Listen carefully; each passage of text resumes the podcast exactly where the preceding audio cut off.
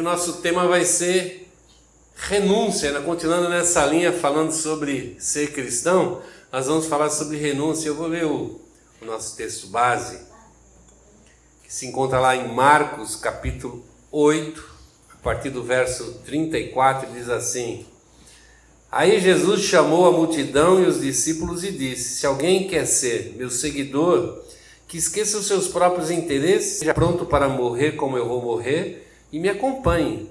Pois quem põe os seus próprios interesses em primeiro lugar nunca terá a vida verdadeira, mas quem esquece a si mesmo por minha causa e por causa do eu vida verdadeira. Vamos orar, pedindo a Deus que nos abençoe nessa noite e abra o nosso coração, a nossa mente. Queremos aprender com Jesus Cristo. Pai, em nome de Cristo, nós queremos nessa noite primeiramente agradecer por podermos com liberdade nos reunirmos, ouvirmos, aprendermos com o Teu Evangelho, com a mensagem da palavra, Senhor. Que nessa noite, ó Deus, nossos corações estejam prontos, Senhor, preparados para receber, ó Deus, a boa semente na nossa vida. Produza frutos, transformações, mudanças, ó Deus, que possam ser visíveis. Que ela Senhor, possa entrar na nossa mente, nós possamos estar praticando tudo aquilo que temos aprendido com Teu Espírito Santo, vivendo vidas realmente de discípulos, de cristãos genuínos, verdadeiros, e que isso glorifique e honre o Teu nome acima de tudo, Pai. Nós agradecemos e te louvamos em nome de Jesus Cristo.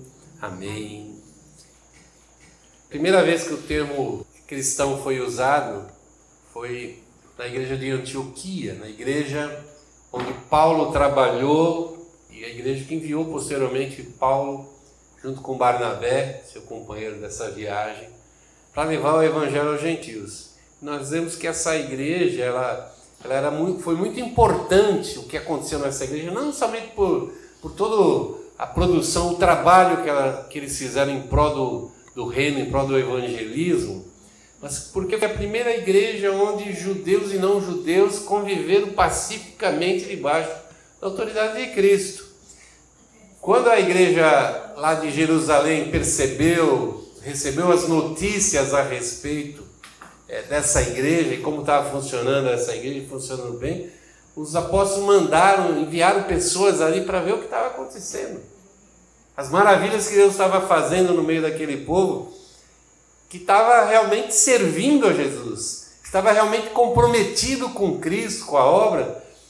Diz lá em, em Atos que foi pela primeira vez usada a palavra cristão para designar os seguidores de Jesus Cristo. Ou seja, ser um, um cristão significa ser um seguidor de Jesus Cristo, um discípulo. E é interessante como essa palavra nos dias de hoje ela perdeu bastante do seu significado.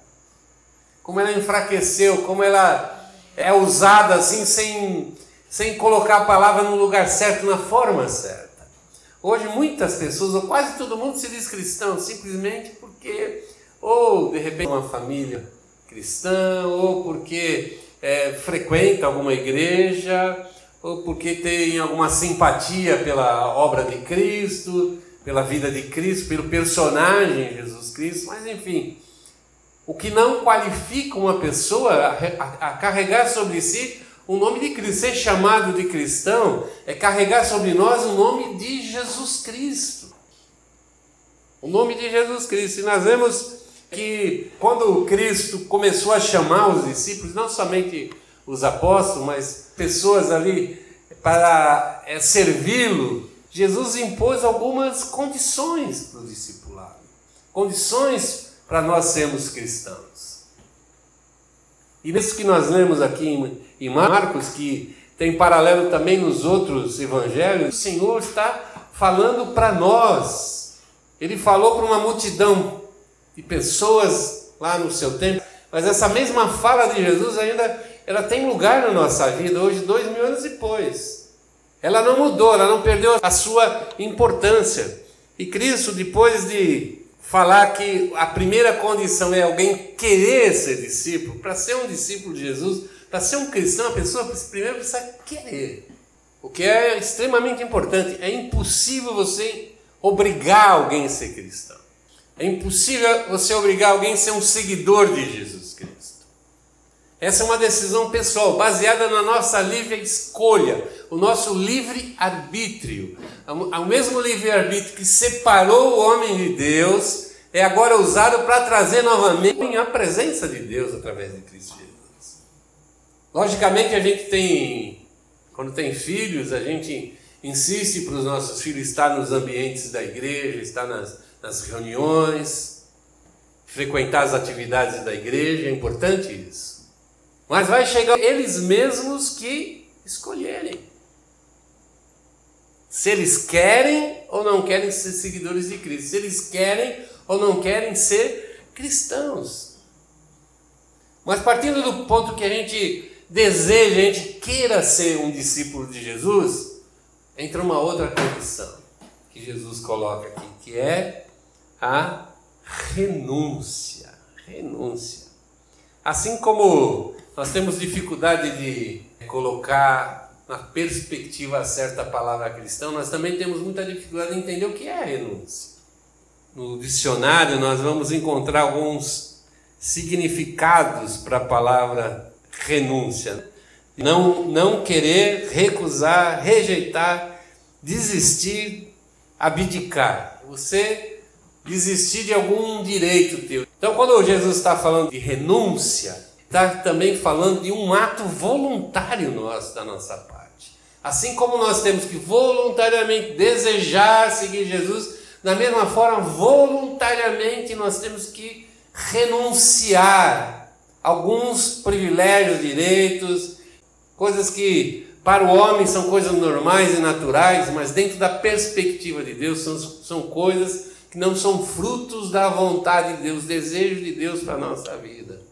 Frutos de escolhas erradas que o homem fez desde lá no jardim do Éden, o que colocou o homem numa situação muito, muito complicada e muito, muito difícil. E quando Cristo nos dá essa possibilidade de voltar para Deus, vai passar obrigatoriamente por essa nossa opção pessoal.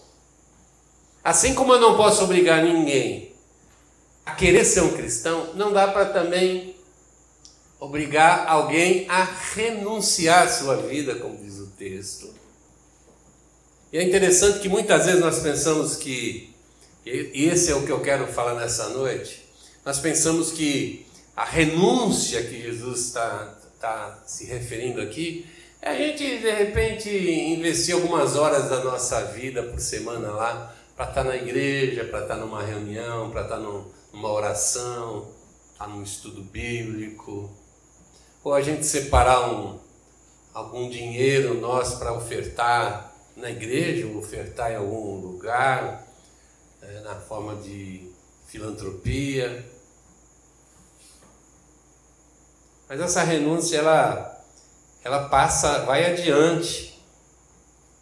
Essa renúncia ela, ela implica em uma transformação de vida, uma mudança de parâmetros, de perspectiva, de objetivo de vida. É uma mudança completa do nosso olhar com respeito à nossa vida e aquilo que nos é de direito nessa vida. Nós vivemos num tempo que todo mundo se acha dono de muito direito e de poucas obrigações, poucos deveres. Nós vivemos um tempo que a gente acostumou com o grátis. A internet nos viciou a não pagar nada. E a gente pensa que isso, a gente pode impor isso também na nossa vida espiritual, no nosso cristianismo. Um cristianismo que não custa absolutamente nada. Um cristianismo que não exige. Um cristianismo que não, não espera nada da minha na minha vida. A gente diz assim, não, mas Cristo já fez tudo, então eu não preciso fazer nada, e aí que nós nos enganamos tremendamente. Cristo fez e muito bem feito a sua parte. E agora é a hora da sua igreja, nós, os cristãos, os discípulos de Jesus, desempenharem o nosso papel que é extremamente importante. O evangelho sem as testemunhas, ele é morto. Ele não produz fruto na vida de ninguém. Se nós não levarmos essa mensagem, se nós não vivenciarmos essa mensagem diante das pessoas, o nosso testemunho verdadeiro vivo, tudo que Cristo fez naquela cruz, tudo que ele ensinou na sua vida aqui na terra, não resolve, não produz, não faz qualquer diferença na vida das pessoas.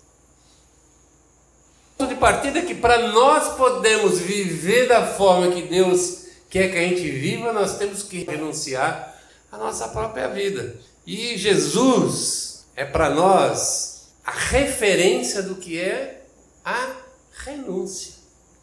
No versículo 34 que nós lemos ali de Marcos 8, Jesus falando a respeito da renúncia, estejam prontos para morrer como eu vou morrer.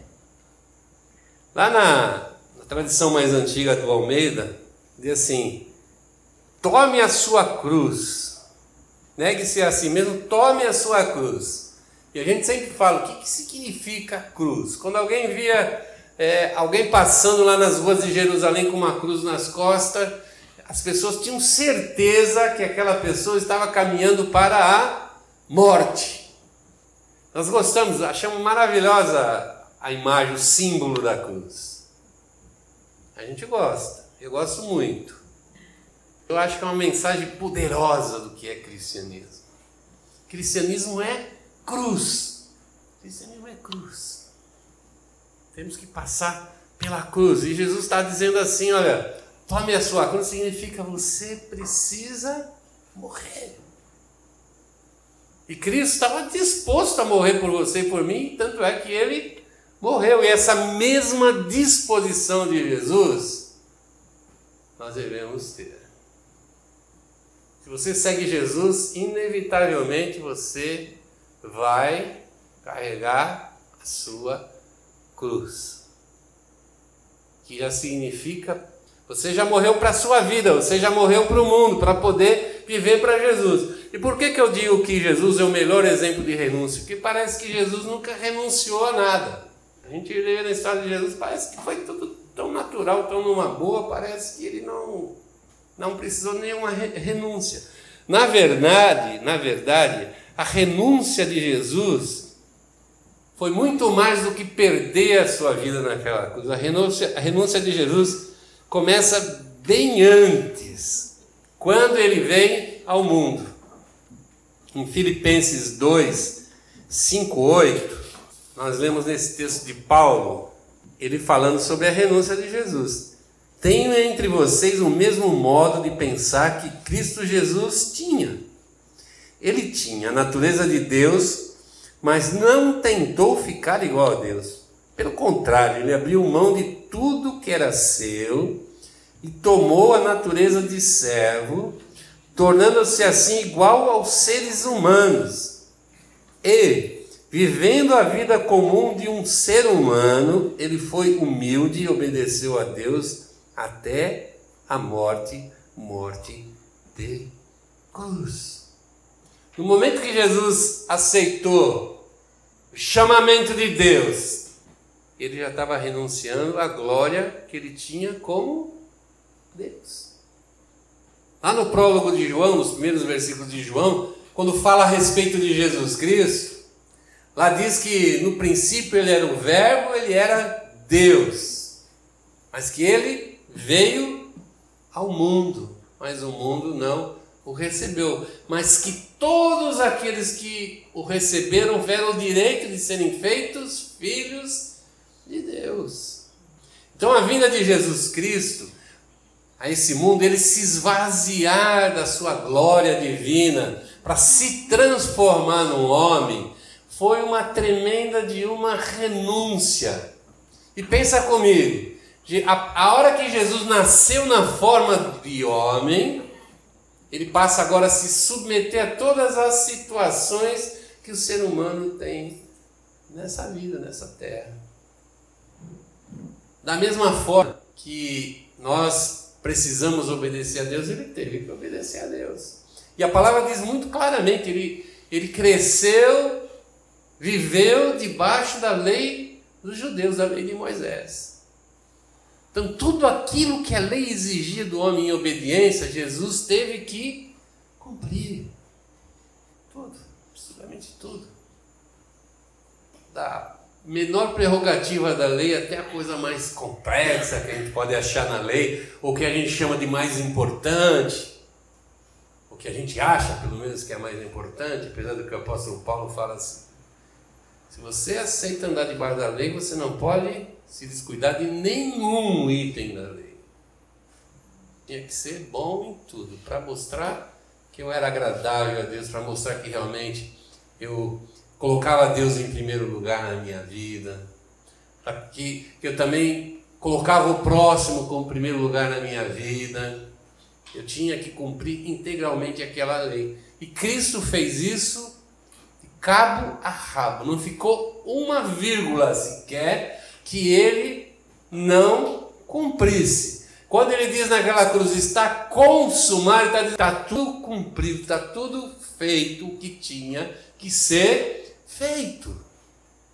Isso me chama muita atenção. Porque, e apesar disso, Jesus Cristo foi levado à, à morte.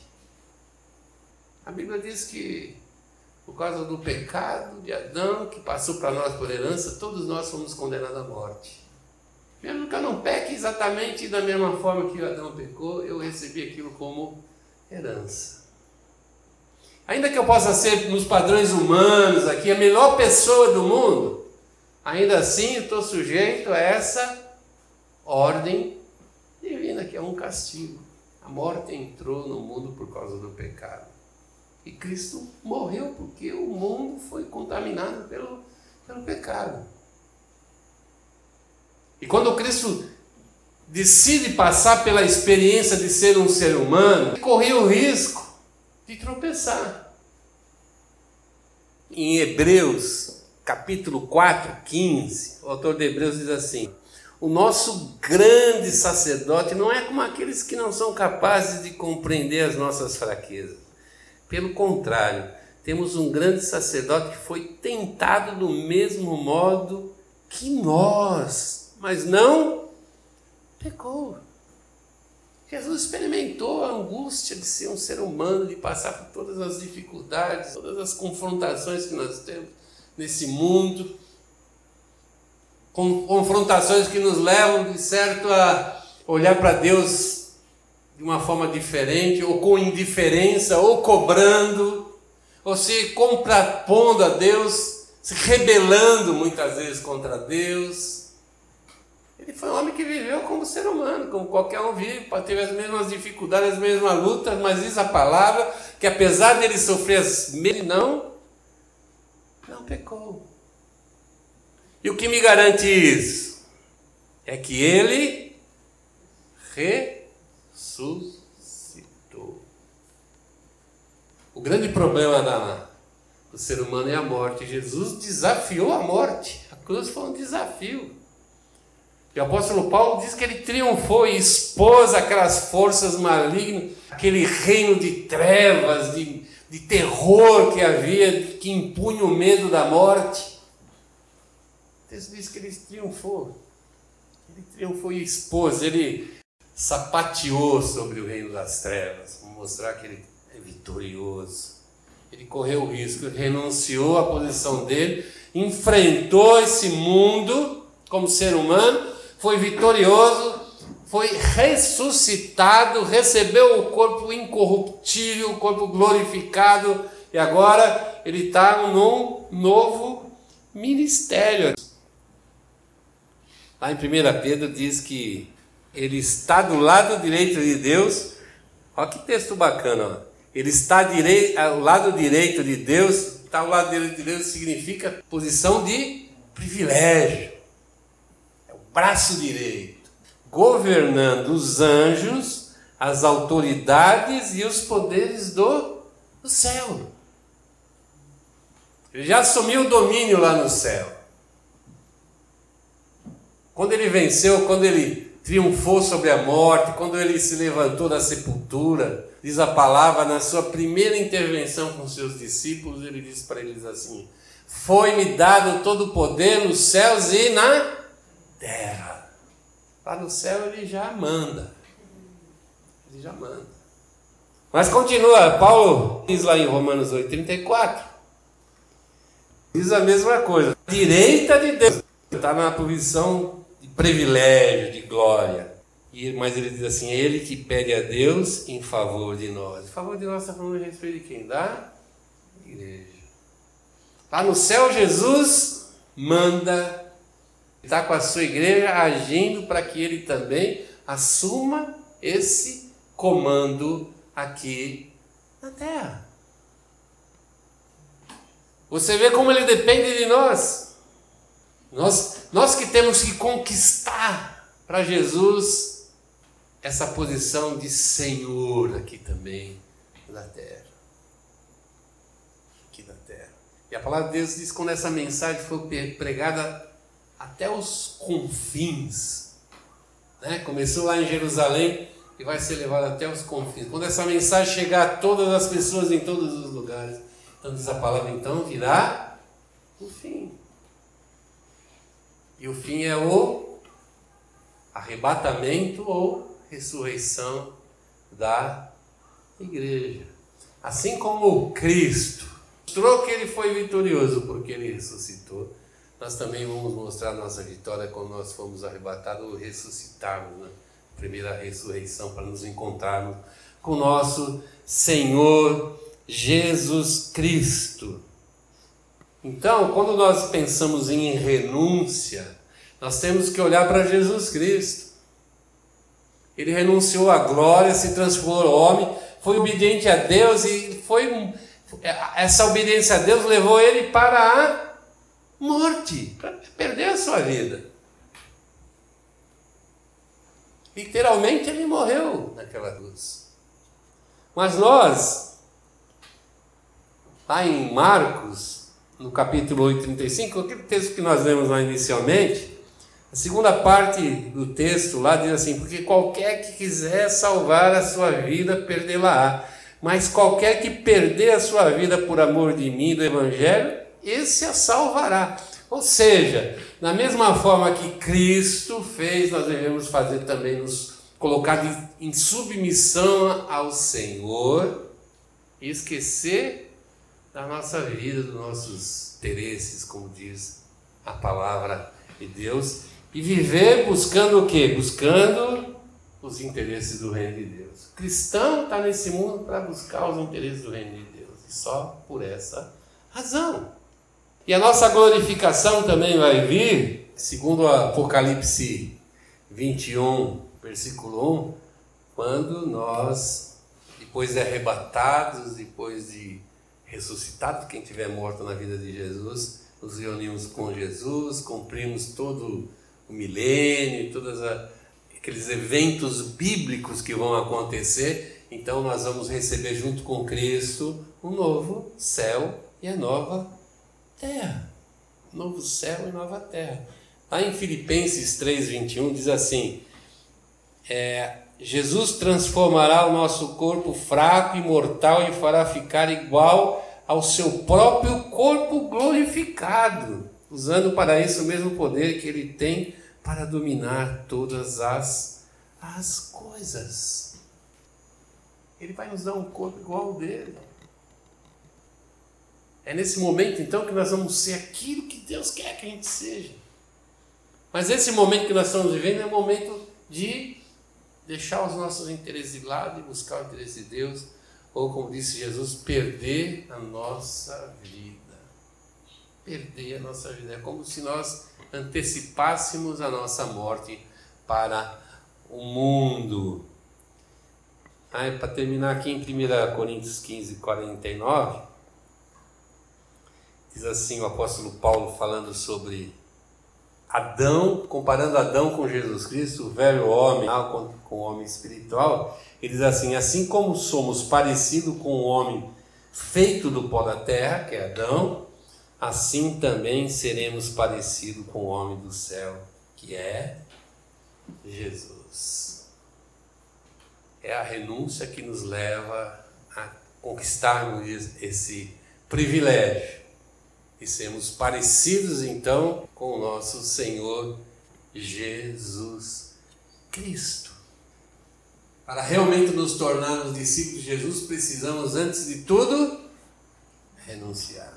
Não dá para a gente ser discípulo de Jesus se a gente ficar investindo a nossa vida nos nossos próprios interesses. É impossível. Nós vivemos num tempo muito complicado, um tempo onde as pessoas só olham para si mesmas. Lamentavelmente, nós olhamos para nós mesmos, somos induzidos, somos levados a pensar que somos a pessoa mais importante do universo. Que o mundo todo existe para nos fazer feliz. Somos a cereja do bolo. E a gente ouve a frase assim: a vida é tão curta, vamos ser felizes. Eu digo para você: a vida é tão curta, vamos ser servos de Cristo, vamos ser cristão enquanto temos tempo. Amém? Fique de pé, nós vamos orar.